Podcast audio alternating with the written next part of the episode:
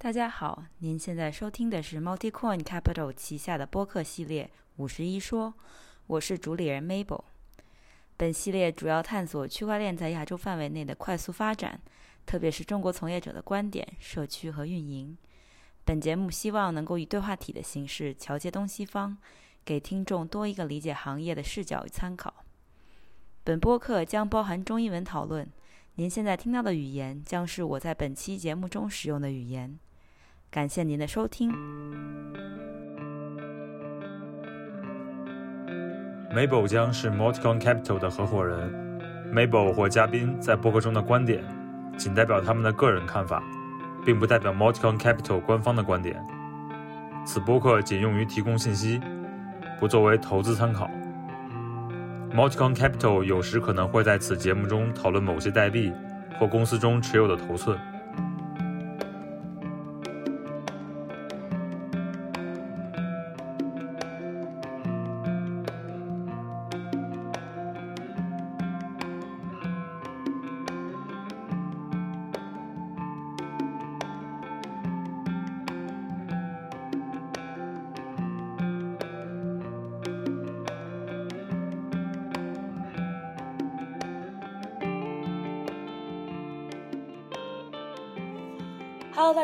欢迎来到最新一期的五十一说，我是主理人 Mabel。今天很高兴给大家邀请到了 Swings Up 和 IceFi 的两位核心贡献者，一个是二二幺幺，一个是零乘幺二八。啊，大家欢迎他们来做客，也跟大家打个招呼吧。Hello，大家好，我是二二幺幺。Hello，大家好，我是零叉幺二八。现在大家都是很流行以这个呃各种头像，就俗称 PFP 和这个数字代码来来来来去自我介绍。然后我记得我之前在一些呃文章，就是写文章匿名发的时候，也会也会用一个零叉什么什么，还挺好挺好玩的。我觉得这是一个很很流行的现象。那就想请两位各自介绍一下自己的背景吧。就是首先是怎么去进入到呃圈子的，然后其次是呃在你你们跟 NFT 的一些渊源，怎么怎么成为了就是收集 NFT 的藏家？嗯，好的，那我是二幺幺，我先开始。呃，其实我这个收藏 NFT 还是很很偶然的，在应该说在二零一九年的时候呢，NFT 开始就是有一些征兆，然后当时呃有一些用 NFT 作为概念的游戏，类似于 Gods on Chain，然后开始这个流行，然后呢，在这种情况下，就是我们也开始研究这个 ERC 七二幺所对应的技术，所以很偶然我买了一个 Punk，就是二幺幺，然后我一直在用这个作为自己的 Twitter 的头像，然后一直用这个身份来参与这个社区的活动。那么在 Punk 之后呢，我会买了一些其他的 profile picture，当时还不叫这个名字，买了一些头像，然后比如说像 Hashmask，然后或者像呃最早的这个 app 我也买了一个，然后也买了一些其他的头像。那么从 app 之后呢，在今年夏天的时候，很偶然、很幸运的参与了很多的 art block，然后我我非常喜欢 art block，所以买了一些相关的 piece。然后最近呢，开始在收藏像摄影啊，或者说像这个呃日式的漫画、韩式的漫画这样的一些作品。所以我对 NFT 的这种兴趣呢，其实主要是两方面的原因在驱使。第一是我很有好奇心，我觉得这个事情蛮酷的，尤其是从 Punk 开始的这样的一系列的活动，让大家开始用自己的 avatar 来作为头像，而不是用自己的真人的照片，这是一个很很很有意思的事情，很酷。第二呢，就是现在的这个很多的作品，它会越来越多的具有新的美感，这个跟之前是很大不同的。所以，类似于像这个 Art Block，然后以及最近大火的这个 IPFS Hash 给我们在艺术上创造了一些新的品类。所以相对来说，我觉得收藏 NFT 是一个非常好玩、非常有趣而很开心的事情。相比较于在 Crypto 领域的那种，你每天要盯盘、要去交易。收藏 NFT 是轻松愉快的一种生活，所以这是我的一种生活方式，我很喜欢这种生活啊。呃，对，那个我是零叉幺二八，然后我进入这个领域其实跟刚才二二二幺幺说的 somehow 有一些重叠，也是从头像类开始去买的。但是我第一个买的不是 Punk，第一个买的是 Meebit。然后那为什么会选择去一开始从 PFP 开始切入？原因也很简单，因为 PFP 其实 Lava Labs 吧，引领了整个呃最早一波的 NFT 的一个潮流，包括到现在为止，它都在这个领域里边有举足轻重的地位。那么为什么对 NFT 会有兴趣？其实这个应该是从小的兴趣，我从小就会收藏一些呃邮票，包括一些呃书票，就这些东西其实呃都是有一个历史的一个踪迹的。然后我到目前为止每年还会买呃邮票的私房联，我觉得这个对于我们这个年龄的人来说，可能是一个比较少见的一个习惯。那么 NFT 这个东西作为全新的一种艺术展现形式以及艺术的表达形式，我觉得是非常从从内而外会非常受到我的一个非常大的一个兴趣点的一个驱动的。所以说收藏 NFT 可能是一个顺理成章的一个事儿对我来说。所以呃，特别是最近我们可以看到，呃，现在的这个摄影师，包括最近的 FX F F F F X Harsh，包括整个 TZL 生生态上面可能还诞生了一些，包括这个音乐类的平台，包括这个一些。呃，运动类的一些东西，其实我觉得都是非常好的一个大的方向。对，其实刚才二幺提了一个点，就是最开始你玩那个炉石，呃，不是炉石去了 and Chain 的那个卡牌，嗯，那个其实它是更多的你是从它的美术价值去去收藏的，对吗？就不是说因为你想打那个牌，然后所以你才去买的。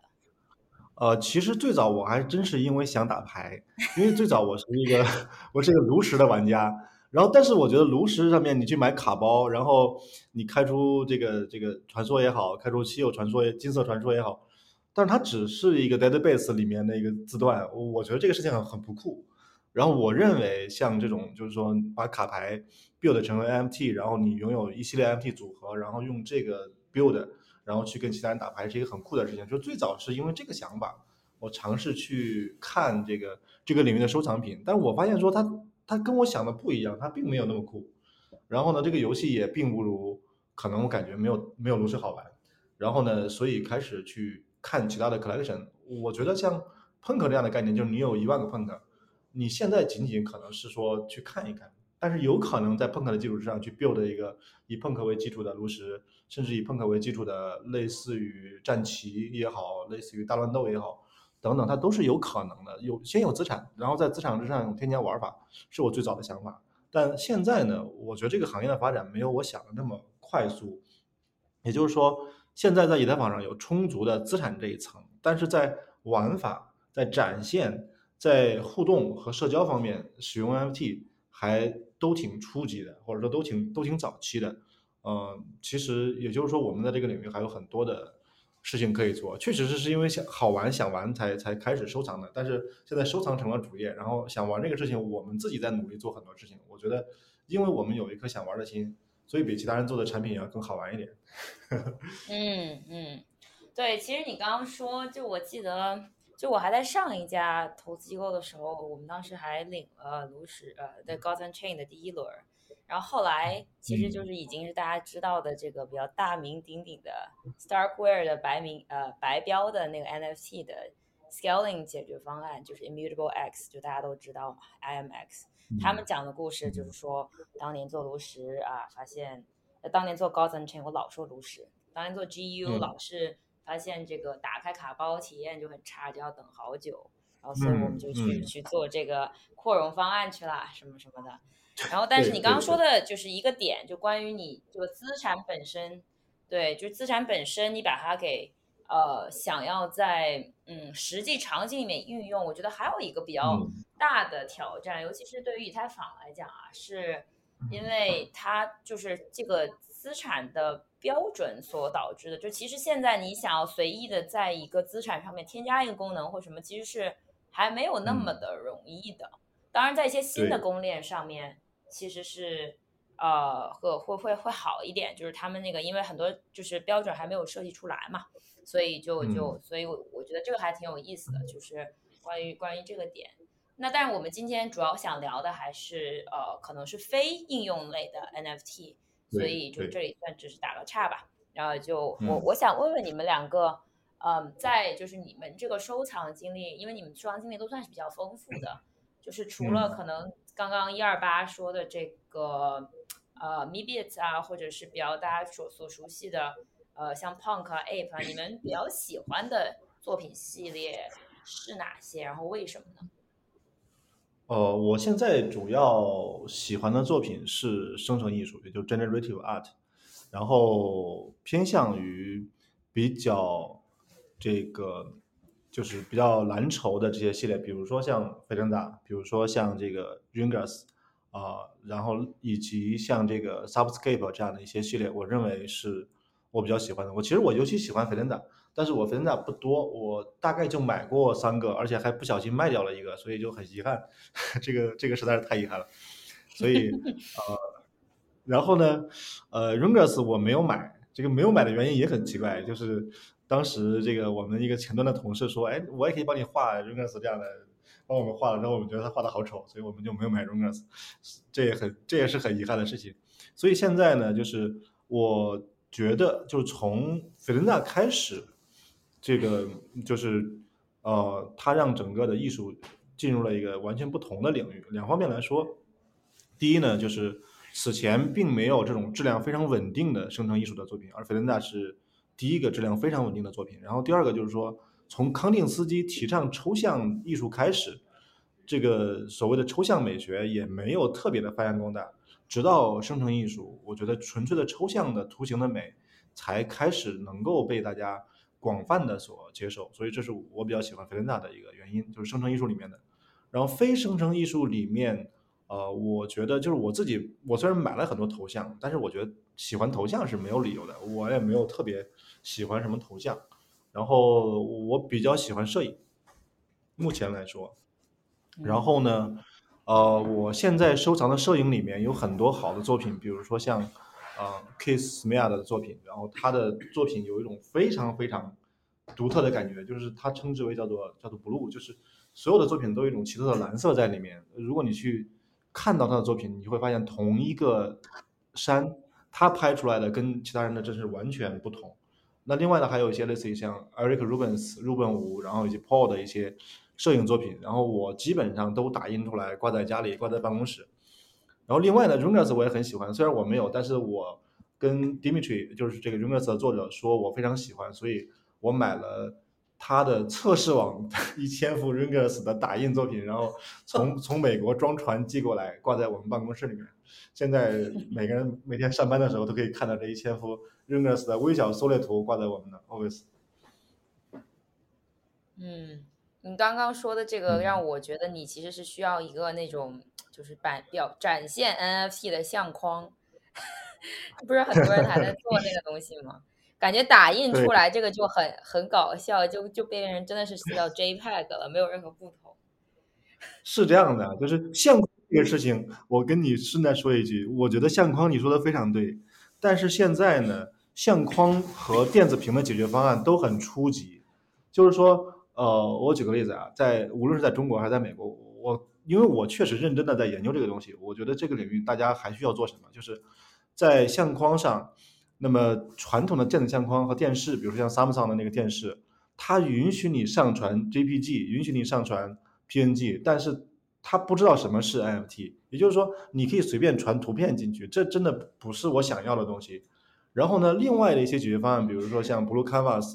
它好像是可以连钱包在云端，但是呢，Blue Canvas 它它是一个韩国厂商，然后呢，它做的是一个二十四寸的方形屏幕，然后呃，并且呢，它很难购买，就是它的价格很高，就是相对来说，呃，如果是在中国深圳生产的话，那么这个事情的成本跟它的标价之间可能差百分之九十，也就是说，我认为大家可能会非常有这种电子相框的需求，能够展示。呃，MP 四也好，GIF 也好，GLTF 的这种 3D 格式也好，但现在呢，就是说它是一个很跨界的事情。那么做电子硬件的厂商根本就不知道什么是 NFT，而 NFT 的玩家们，我们我们做 software 还行，然后我们也不是很擅长 hardware。我们自己曾经很认真的想过一解决方案，就是我们 SFI 出一个 app，然后呢，我们可以很完美的连钱包，然后兼容很多方式的。Hardware，只不过说这个事儿我们还没开始做，但是我认为你说的对，就是我们确实 print 这个事情不是很酷，我们需要电子相框，但是硬件厂商不给力，我们自己又不做硬件，所以，所以我们还在还在努力的这个路上去尝试让大家能够更好的在电子的硬件这一端展现它的 NFT。好的，听到这期节目的这个大家都注意了，如果有兴趣的可以去了解一下。我觉得这个生意确实是不错。我跟像之前呃我们也邀请过的这个 Vincent 常常也讨论到这个事情。那一二八，你你呢？你有什么喜欢的东西吗？嗯，我目前还是呃比较偏向于一些生成艺术可以动的一些画，因为昨天呃前天吧，就是在前 Art 天 Block 前天 Art Block 的一个 Curated 里边，他们又有一个新的一一个系列的作品，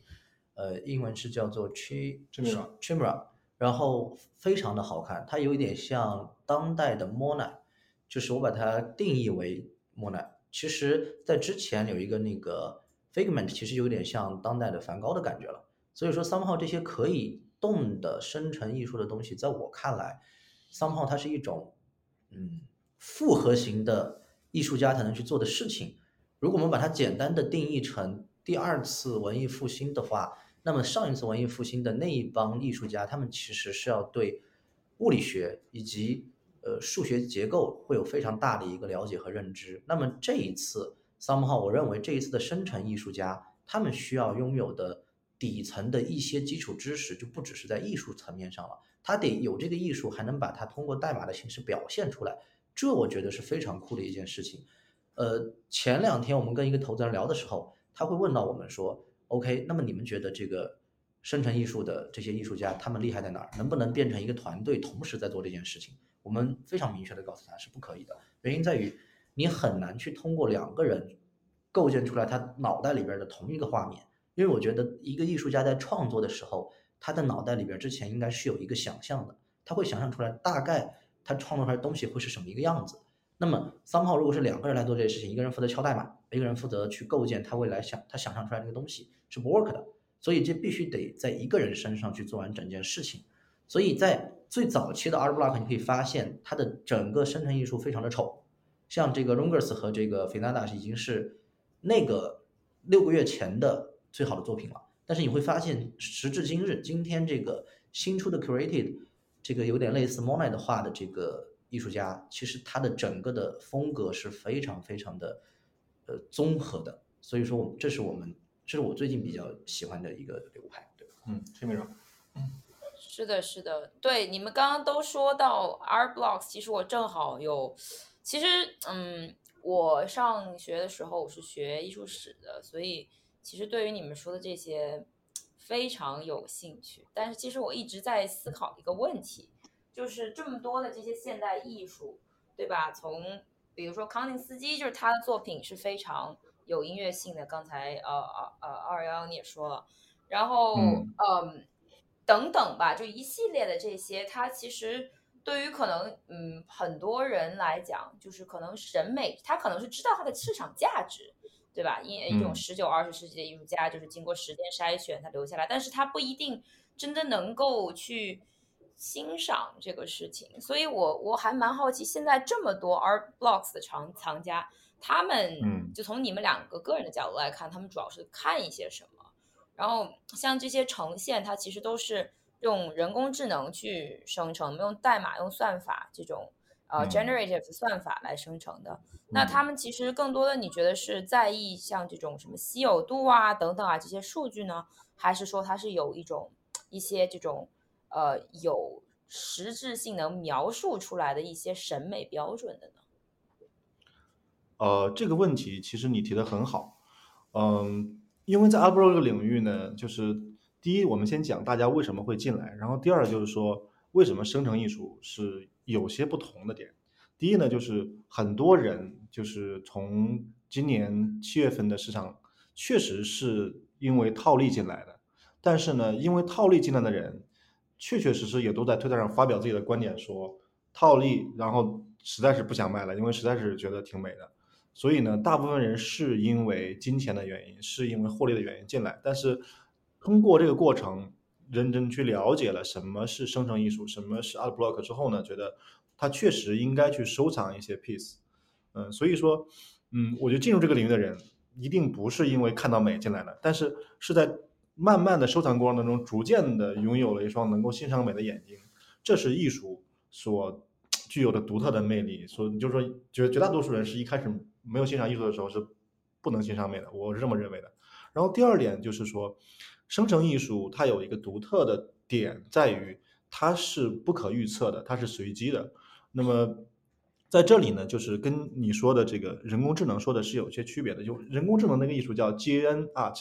它是用呃对抗式的生成网络去生成一些模拟人造图像的那那样的一个艺术，那个是另外一个艺术流派。而 Generative Art 其实就是完全确定的代码，只不过是说在这个完全确定的代码里面，它植入了随机性，植入了不可预测性，就像这个洛伦兹吸因子，就像这个混沌现象的出现。因为本质上来说，任何的非线性方程都会有混沌的现象的出现。那么艺术家要做的是在混沌和秩序之间找到平衡点，这是一个非常非常难的事情。就是说，在什么情况下它会有非常混沌的情况出现，这个时候你的作品就会变得非常的丑。如果是非常的秩序，它也没有美感。在混沌和秩序之间找到一种美感，在艺术家这种人的大脑跟电脑的 code 之间找到一种平衡点。以及在自然跟机械之间找到一个平衡点，这是生成艺术家的任务，这是一个非常非常难的事情，并且呢，早期的生成艺术，比如说像这个七十年代、八十年代的生成艺术，他们是机器生成了一千个 piece 之后，艺术家从里面选出来一百个，是这种方法去生成。而现在的 art block，尤其是以 Tyler Hobbs 为代表的这种，以 Fernanda 为代表的，它是新的一个事事情，它称之为叫做 long-term generative art。也就是说，这个代码虽然是确定的，但是所有的作品都是不确定的。然后它是经由 collector mint 那一瞬间产生的那个以太坊的哈希值来决定了这个作品的美，所以没有人可以事先知道这个 piece 到底美还是不美。那么这个意思，我觉得它很有一种很玄妙的味道在里面。也就是说，本质的生成结果是无限的，是一个 infinite number。然后呢，从中偶然挑选了一千个 number，而且。要保证这一千个 piece 都很美，这是一个极其难的事情。我们刚才说到了秩序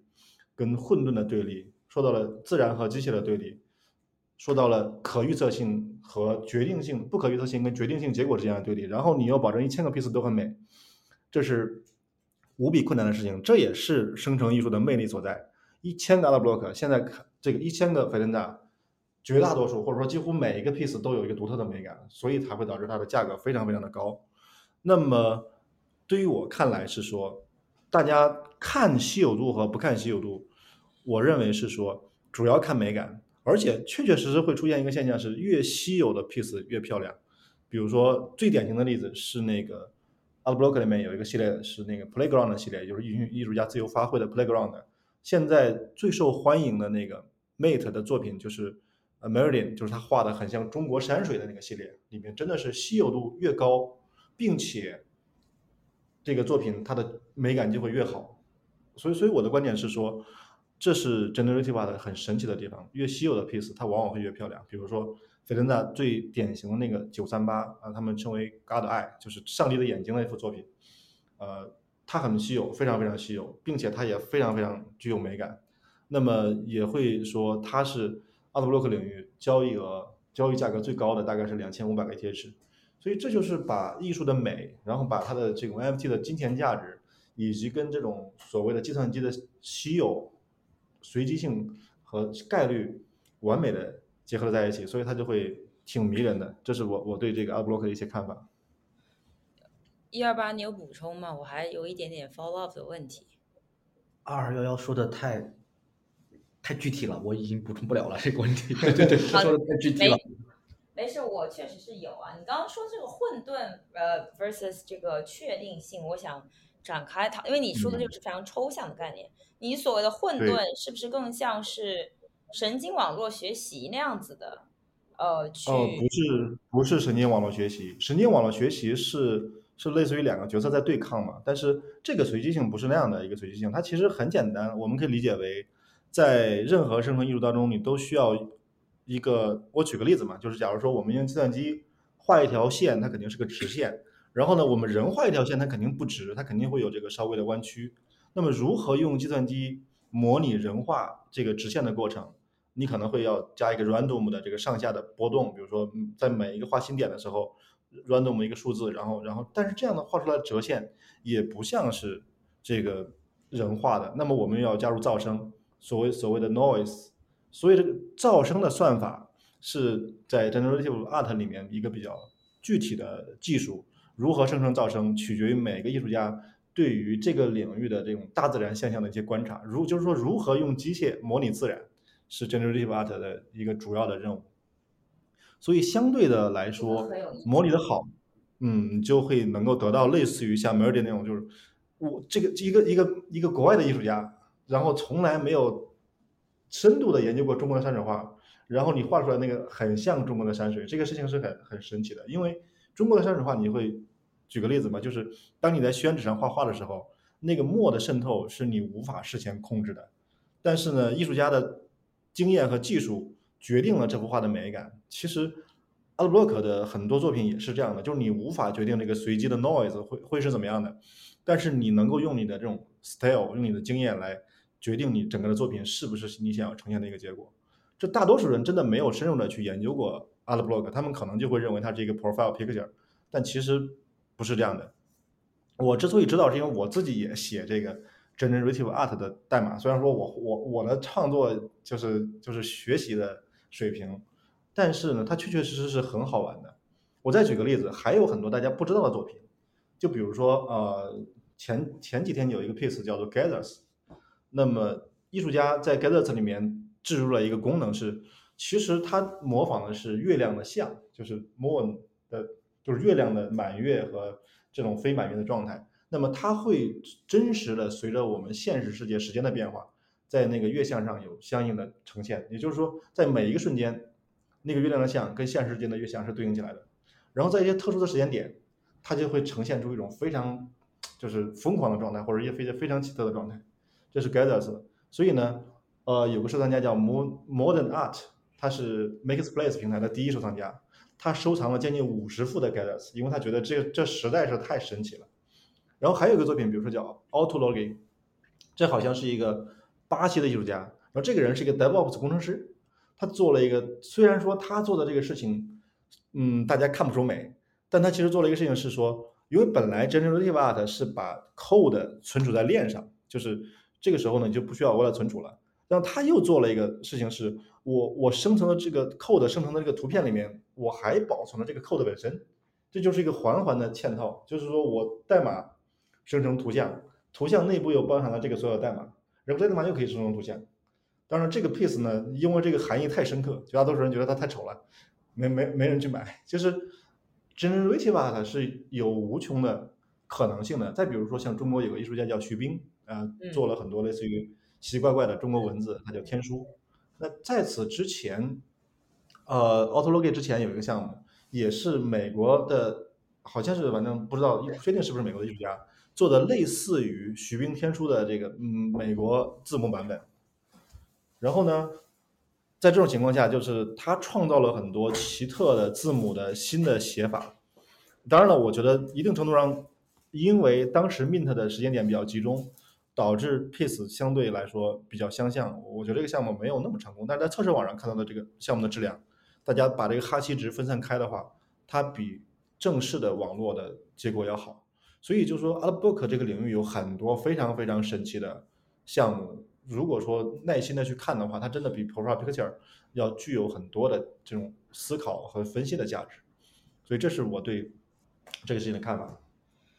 对，这个太有意思了。就是其实你刚刚讲到的这个，就是制造噪音的这个点。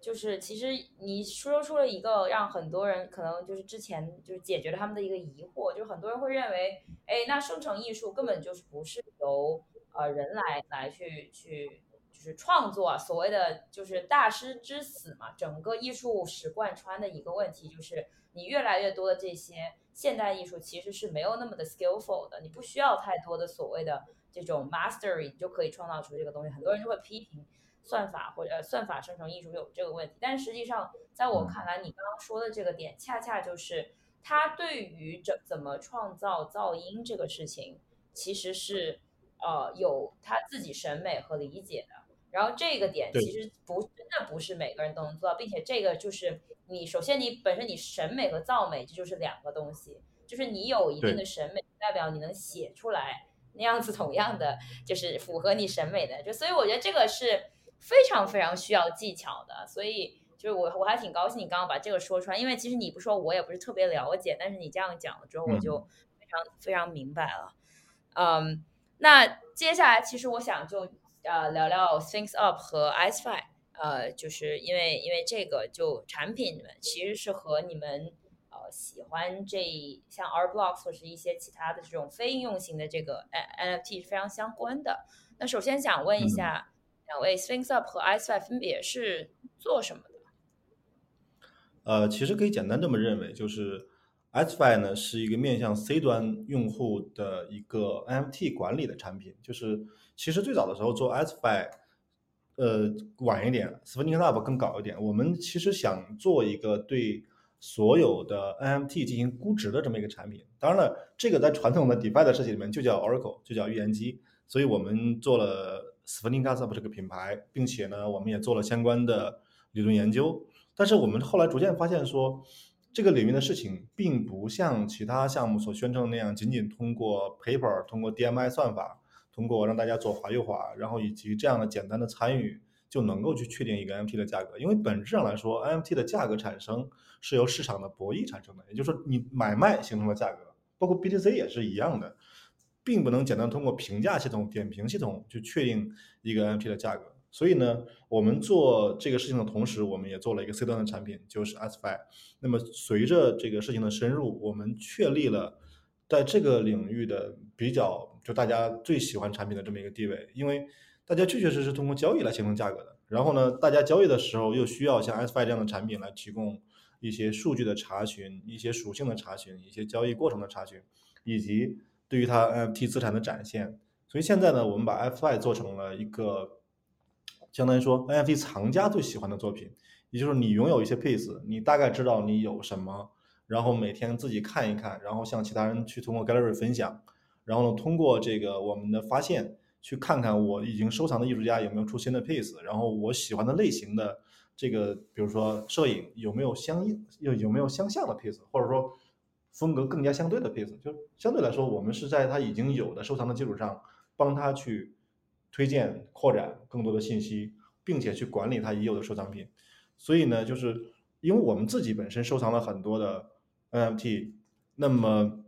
NFT 领域呢，就更多的团队其实都比较小，就是像 h a s e n t 个可能就创始人就一个人，并且创始人已经跑路了，所以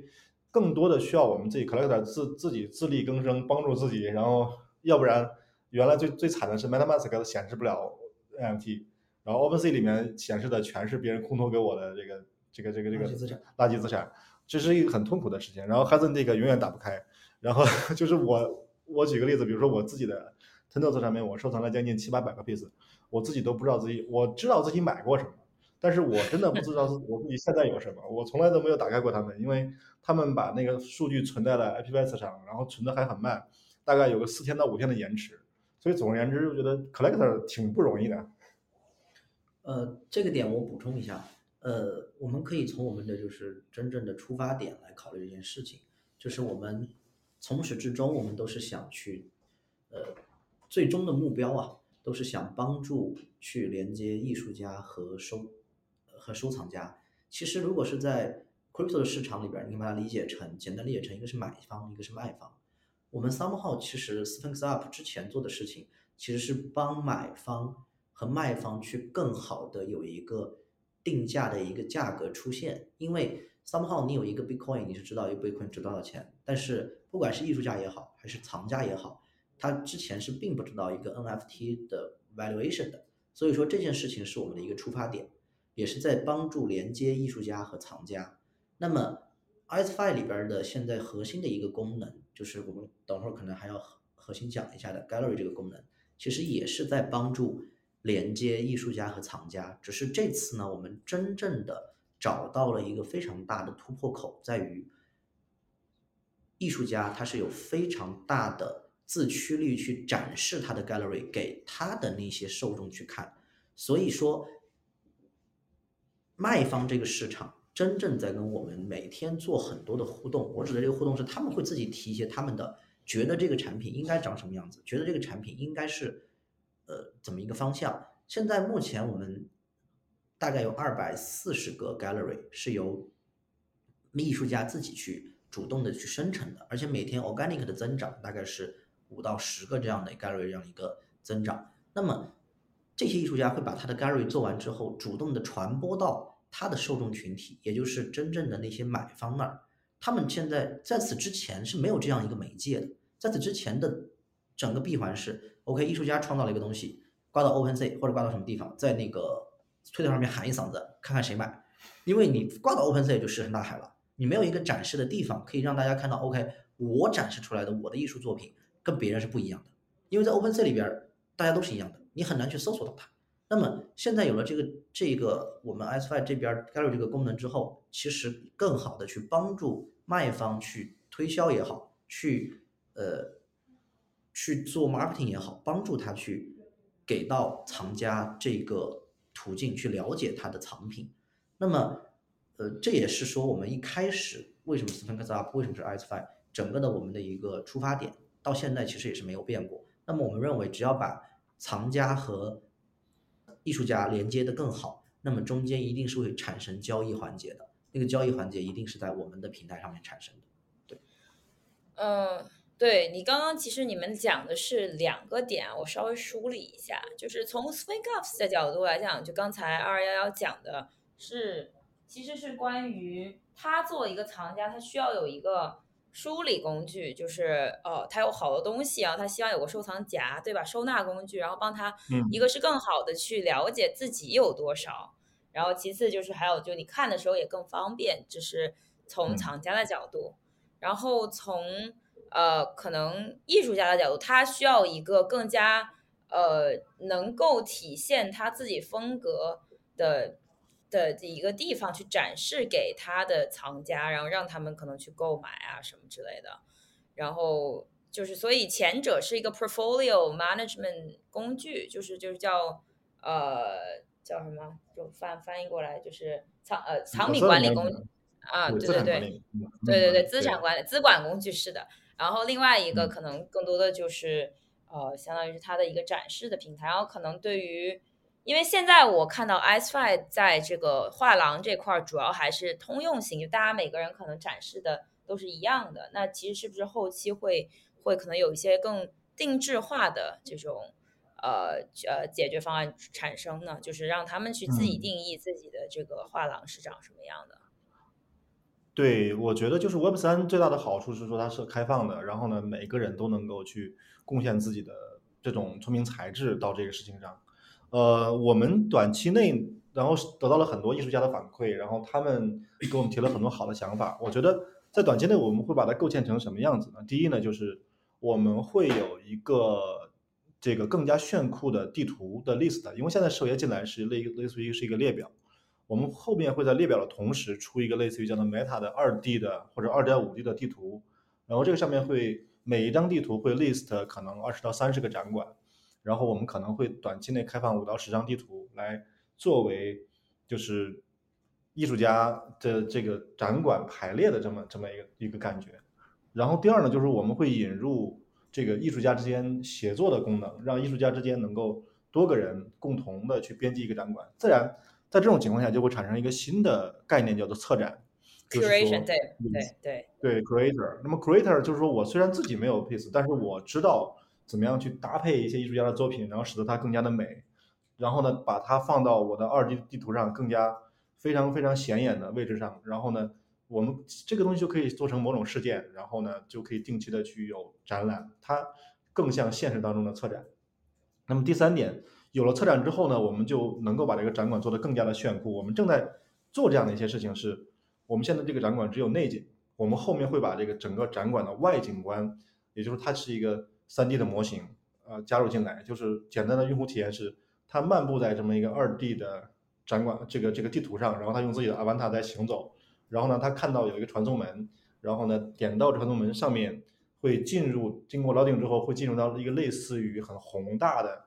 很超现实的、很巨大的建筑，然后我们再往前行走，然后进入到 gallery 内部，然后去去去参展这样的一种感觉，就这其实是我们所认为的。应该给给 collector 或者给参与这个看看这个画的人应该带来的一种感觉。那么这里面二 D 地图的创建是通过合约，三 D 的外景观我们会邀请艺术家跟我们一起共建，展厅内部的地板也好，天花板也好，以及整个的外部的整个的这个全景图也好，我们都会让艺术家通过他们自己的作品去自己定义，然后我们只是提供一个他们合作的规则，一个 rule，可能还有加上一些合约。这样的话，这个世界更符合我心目当中的一个，它不是个大家所说的那种 metaverse，但是它是一个自由开放的世界，并且这个世界感觉很好，它是由 NFT 构成的。嗯呃，我补充一下，就是刚才我们提到的，就是未来我们要做的这个事情，其实 somehow 它可以理解成一种艺术家的 metaverse，而且是针对就是 NFT 领域里面艺术家的这个 metaverse。对，因为这个 metaverse 这个词也是去年大火的一个词，我们没有把它定义为元宇宙，但是我们做着做着就发现 对，，OK，它好像殊途同归，它好像就是往那个方向在走。嗯而且那个方向会非常的，呃，非常的酷，因为我们在推出我们的二 D、三 D Gallery 之前，就是可编辑版本之前，其实我们自己内部就已经有一个版本二二幺二二幺幺在用着，嗯，然后我们会经常去给别人展示。当我们去给别人展示的时候，别人不太能理解到我们的点，你为什么要做这个事儿？因为市面上会有一些竞争对手啊，呃，然后他们已经在做这个事儿了，而且做的大概已经做了四五个月，为什么要做这件事儿？其实 somehow 你可以把它理解成我们构建的是，呃，所有的基础设施就是在同一个平台里边可以完成。就你不需要未来，你不需要再跳转到 OpenSea 嗯去对购买，你不需要再跳转到 Reality Tours 去看它的稀缺性，你不不需要再跳转到 OnCyber 去看它的 3D 展馆，你整个流程在我们这一个平台里边完成就结束了。这个大的闭环，如果未来闭起来之后，我认为它真的是一个呃这个世界里边的元宇宙。但是这个世界里边的元宇宙长什么样子，我觉得应该是跟不管是游戏也好，嗯还是说这个虚拟世界也好，应该是不是不不太一样，不太一样。因为这个里边是艺术家嗯和收藏者，就是我们呃前两天也是我们谈的一个投资人，他看到我们买的其他画他没什么感觉，嗯但是当我们给他展示了就是刚才提到的 Art Block 里边那个 curated 的那一幅，Trimmer 之后，他非常明确就是说哇，这个就是莫奈，嗯这个就是加密世界里边的莫奈，他就因为他是现实世界里边一个非常大的一个收藏艺术品的一个藏家，呃，非常有名。那么他已经认为这个东西已经打动他了，那我觉得这个逻辑就非常通，只是他们需要一个桥梁去链接真实的世界和呃 NFT 的世界，那么我们未来就会变成那个桥梁。对对，而且我做一点补充，就是说，Metaverse 不是把这个虚幻、虚拟和现实隔绝，我觉得它是更多的是要把它进行连接。那最典型的一个例子是说，呃，现在的这个 3D 场馆里面可以放 3D 的物品，比如说像这个车辆的模型。我有一个朋友帮我制作了一个，我我应该说我收藏的一个艺术家送我一件作品，是用我自己的一辆赛车，他帮我做了一个模型。然后呢，现在这个模型，呃，我打算把我拥有的 Art Block 的做这种最漂亮的 piece 作为这个赛车的涂装，然后整个的这个 piece 覆盖在这辆车上。我看完了这个效果非常的酷，呃，涂装就是外膜，对，然后呢盖到车上，。下一步我打算，如果说我在二零二二年参加亚洲勒芒的话，我准备把我的真实的车就按照这个赛车的他给我的这个涂装的方式涂装进去，然后所以我觉得这就是虚拟跟现实的连接。亚洲勒芒是一个对对对，是一个跑赛跑跑赛车的一个系列赛事，呃，嗯相当于是是这个就是 WEC 的一部分嘛。然后，嗯那么这个事情的意义在哪里？就是我们在虚拟当中拥有的事情、拥有的事物是可以直接映射到我们现实的。就是现在，比如说我们现实当中的物品，它的包装都是一样的。比如说你的你的手机跟我的手机，它要么是白色，要么是黑色，要么是你的汽车跟我的汽车，它都是预预先定义好的颜色。但我认为就是就是说，现在呢有了 generative art，有了那么多事实上可以生成的美好的东西，它都可以反向的从虚拟的世界里面，然后呢 wrap 包装到我们现实世界里面来，包括我们的衣服，包括我们的鞋子。这点有点类似于耐克的那个 RK RKFKT，对好像是这样的一个感觉，就是它是一个混合现实的感觉。这种情况能够让我们的生活感觉更多姿多彩，感觉更更美丽，也会让我们的城市的外城市的景观也好，还是我们自己人人的穿着也好，我我们所拥有的汽车也好，我们所拥有的任何物品，它都是一个非常自我的、非常独特的、非常非非常定制化的东西，不仅仅在虚拟的世界里面。所以从我们做 Gallery 开始，从从我们自己做这个事情开始，我们觉得就我们就慢慢的往这个方向去行走，让世界更多姿多彩、更美丽、更漂亮，而且大家也不需要付出什么额外的东西，反正你有了 NFT，然后呢，你就 NFT 唯一界定了你是一个什么样的审美，然后呢，它就能够描述一个人，所以这是我们想做的。我很难用语言完全描述出来它未来是什么样的，但是我们正行走在这样的路上。对一二八，你刚刚其实说到闭环这个事儿啊，就其实我还确实是想，嗯，针对这点再深入的讨论一下，因为其实，在很多人的理解里面，不管是说就是整个 Web 三三的这一个 ethos，还是就是可能整体而言这种开源的社区吧，大家都会认为说，呃，其实是能够。服务更多的不同的协议，要跟大家合作协作一起去弄，就你已经有的东西就不要重复造轮子这种的观念。然后包括像其实，在今天就其实有个最简单的，就是很多时候即使是你给他一个全家桶，呃，但是其实很多时候一些老的用户还是会回到原来的这个小的平台，比如说 Hand 就 He Can Knock。对吧？他他其实呃很多很大的 Art Blocks 的这些人都好有名，他根本不需要去说非要再去发，但他就是喜欢在 Hand 上面发发那个作品。那就是从这个角度来讲，你觉得你们跟这一系列就是各种各样长尾的小众的交易平台，或者说叫对，就是就是 NFT 交易平台吧的关系嗯是什么样的呢？呃，我们的想法呢是说，嗯，其实现在的问题是，就 Web 三虽然是通过协议来交互的，但是呢，站在最终用户的角度来讲，就是好用不好用，嗯，它还是一个最基本的衡量点。所以，我我们是想说，就是我们可能在协议层不会造所有的轮子，我们在协议层可能也会去集成其他的协议，比如说我们可能会。跟类似于订单式的零差协议去集成来完成我们自己的 trade，但是呢，就是说我们的整个的交易协议会 build 在 DeFi 的这个基础之上。但是从用户端来讲，我们给大家希望展现的是，无论是 Gallery 也好，还是他看资产买资产这个过程，都是非常简单的。现在的 NFT 的嗯很多事情，它是真的是反人性的。我觉得这个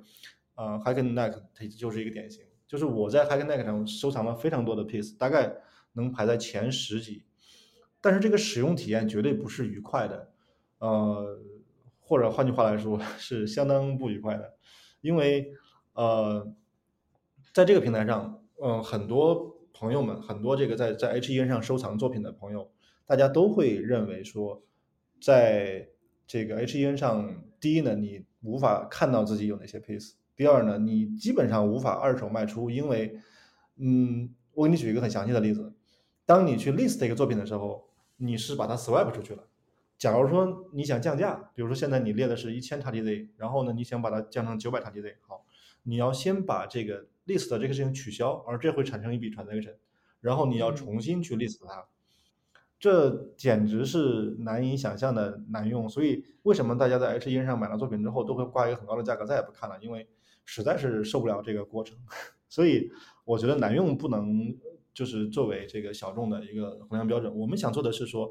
对于大多数人，因为未来的 NFT 一定是面向大多数受众的，就大家会有越来越多的人进入这个领域买东西，你至少给他一个正常的体验，让他看到了买，这是他最自然的反应。我们就做到这种最自然的反应。我这个过程当中哪些缺少，我们会补上哪些东西，我们也会跟其他的协议进行合作，但是我们不会因为说这个要保留自己的独特或者保留自己的这种，这个是 part 的一部分，就会不去做某些功能。我觉得这些也是有必要去理解的一个事情。呃，我补充一下，就是刚才呃 m a r b o 你问的这个问题，呃是非常好的一个问题，在于就是。我认为现在因为市场都非常早期，所以说现在的整个存量市场，就算把 OpenSea 也算上，嗯，它占整个未来交易 NFT 的这些人群，它都可以，在我看来约等于可以忽略不计的这样的一个群体啊。我说约等于忽略不计，可能它未来只占未来真正交易 NFT 的人的就是一个零头，可能都不到。那么我们面对的可能是一个巨大的增量市场。那在这个增量市场里边，其实你刚才提到的现现在这些小众的平台也好，小众的这个一些工具也好，somehow 它在未来可能它就真的非常小众，可能就只有起初那一群人在用，那一群人我们可以把它定义为这个 NFT 的这一群先驱。什么？怀旧粉？啊，对对对，怀旧粉或者是先驱，就是他们可以去有他们自己的选择。但是我我们如果大家都判断未来这个市场会比现在大一百倍，就是就像现在可能就像二零一三年 Bitcoin 一样的，对大家对二零一三年 Bitcoin 的认知，可能就是很多人现在对 NFT 的认知，那么可能比现在市场大一百倍。那么这群怀旧粉的，呃，或者是说这群先驱他们的一些对一些小工具的喜爱，我觉得不会没有，但是。未来我觉得是可期的，也是我们为什么现在那么早期在做那么多基础的一些工具的一个呃前提条件。所以说，我觉得还是看一下增量市场。我我认为啊，当然我们也在目前也在存量市场里边去做了很多呃应该有的动作，然后去获取一些存量市场的份额。那么增量市场是我们未来一个非常大的一个目标。对，嗯。明白，像你们刚刚其实就是说很多这些，不管是这种大的，就是 Bazaar 这样子，像 OpenSea 啊，或者是说这种相对来讲比较呃小众一点 Hand 啊这一类的，还有一些其他的这种专门收藏高级艺术的一些以太坊上的这些平台，就不去一一列举。他们其实可能对于发现这个事情，就所谓的 discoverability 这个事情，并。没有去做太多的呃呃工作，然后就其实就像你们说的嘛，就如果你在一个大的平台上面看到了一大堆，其实说实话并不是那么友好，让你知道你想要买什么，或者是呃去去，比如说想找到或者刚刚开始吧，想要去研究一下，哎，那我可能会喜欢什么类型的这种作品，然后从一个点切入，就其实对他们来讲，在一个大平台上面挺难做这个事儿的，那。我不知道，就是第一个是现阶段，你你们知道大家都是怎么发现自己喜欢的艺术家，然后其次是从这一点上，你们有没有考虑过，就是做一些相关的解决方案呢？呃，我的观点是说，现在大家很难发现自己喜欢的艺术家，尤其是对于 NFT 领域的新进来的购买者来说，因为大家，嗯，因为 NFT 毕竟它的分布现在还很，就是说总体用户不多。相对于这个世界上广大的人数，所以对于任何一个人新进来来说，大概率身边并没有一个熟悉的朋友是 NFT 领域的专家。那么你会做什么呢？你会到 OpenSea，然后看一看大家都在买什么，然后你听到了一些词，比如 Punk，比如 App，比如 Dodos，然后你只能去搜一下 Punk，发现 Punk 买不了，因为 Punk 是只能在 l a r Labs 去买。因为这个原因，Punk 的，我个人认为就是因为这个原因，Punk 居然没有 App 的这个交易量高，是因为你无法在 OpenSea 买 Punk，你唯一知道是第一个线索是 OpenSea，第二，那你就准备去做第二件事情，去搜一个 App，后来发现它可以买，然后那你就买了一个 App，然后可能你再会这这个更多的事情查一下 Ranking，然后发现哎这个其他的 App 也不错，然后你就买了一个 Mutant App，或者是买了个 Dodos 以及 CoolCat，就是为什么大家最近的头像一直在涨？为什么那么多人在买？是因为他们只能看到这个，他们其他的什么也看不到。当然了，第二种可能性，你不是从 OpenSea 进入的，你可能是从这个 Twitter 进入的。你偶然看到了某一个艺术家的 Twitter，然后你关注了这个人，你发现他发的某一个作品，比如说在 Superry 或者是在 Foundation，然后呢，你就会去在这个领域去购买。但总体来说，你没有任何的机会去看到 NFT 的全景。都是有哪些艺术家，有哪些是你可能更喜欢的，有哪些是你应该去发现的，这些完全都没有，你都会被淹没在头像的海洋里。现在的现状是这样的，就是，呃，你如果是，然后可能过一段时间之后，你已经花了几百个贴士或者更多，你会有一些经验，比如说你会去购买，去会去这个新的平台，比如说 Foundation，或者说是类似于像 Superry，然后你就会发现一个大的问题，Superry 上面这些大的艺术家，比如说 X Copy。Park，然后或者说 Dimitri 的作品的价格高达一百个以太以上，你不可能买得起。然后这个时候呢，你可以去转到 Foundation，你会发现 Foundation 上面你能买的就是一些日式漫画。然后那些 artist 在推特上从来不说话，这就是 NFT 领域的现状。那么怎么办呢？就是我们认为需要一些工具，或者是需要一些 tools。第一呢，能够去让 collectors 看到哪些艺术家在 mint 作品，在发作品，他的风格可能是自己喜欢的。第二种是能够让一些新新来到这个领域的艺术家看到哪些人可能会购买，哪些人至少他有购买力。也就是说，这个事情的双双方它的双向，它都是很重要的事情。嗯，这是我们对这个事情的理解，所以我们尝试构建了一些工具，是说，第一呢，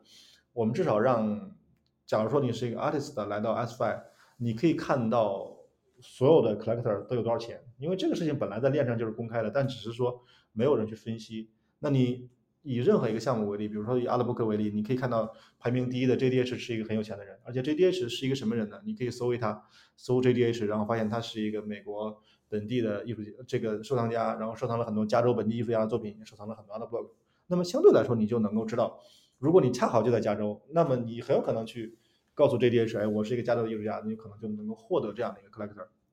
所以相对来说，我们会给很多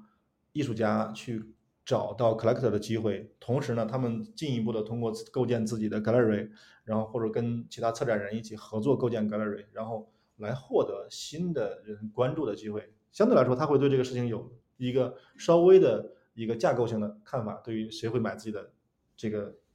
piece，然后对于一个 collector 来说，来到我们这里，当然你可以看到这个所有人的 gallery，你同时也可以看到其他所有的 piece 的情况，比如说头像，比如说 art block。我们试图在头像、art block 以及一杠一的市场这三类资产当中构筑一个平衡，让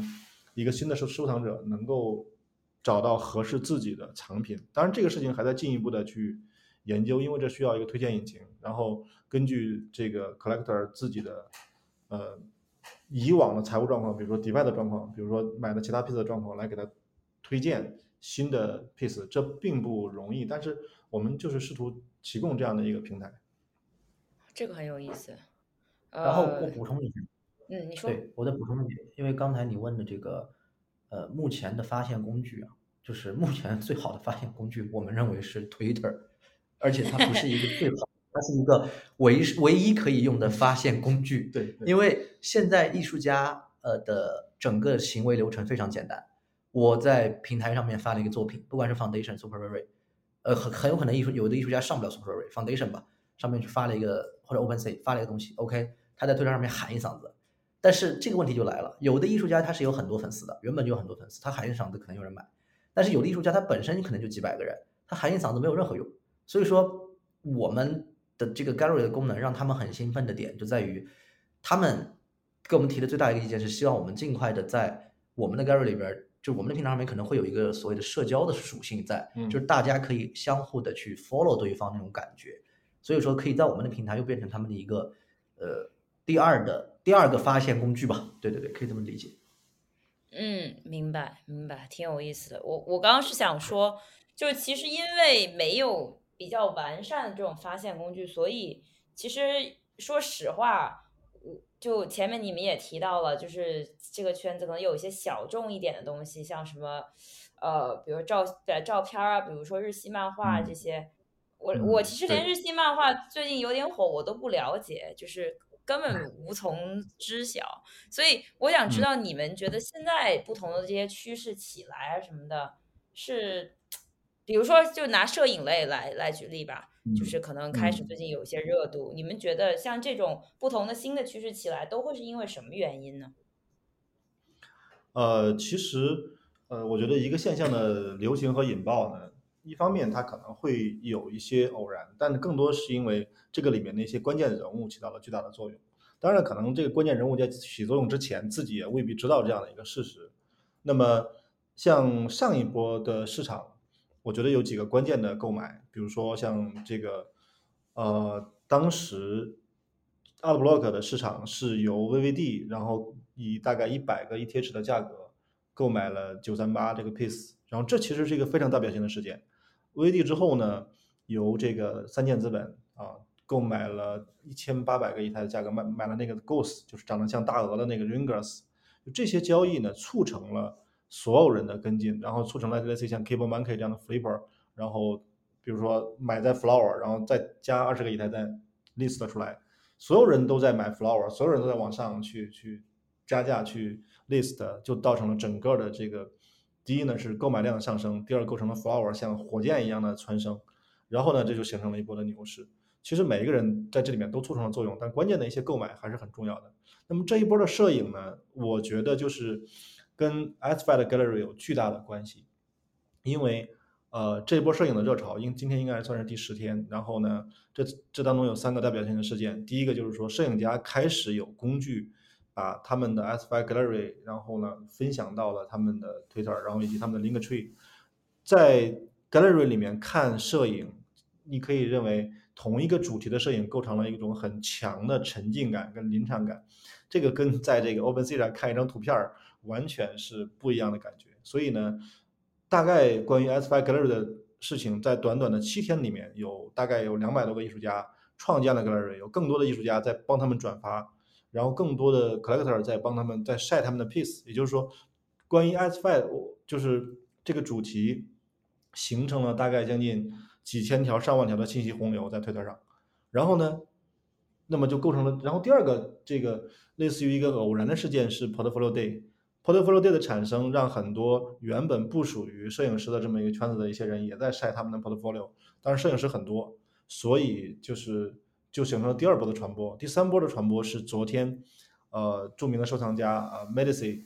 然后发起了一个活动叫 House of Medici，然后他宣称要。收藏很多很多 photographer 的活动，所以摄影从完完全全不温不火，整个的所有摄影在整个 OpenSea 的交易量在几十个以太，所有摄影就就远远不足一个垃圾头像的一天交易量。到现在开始，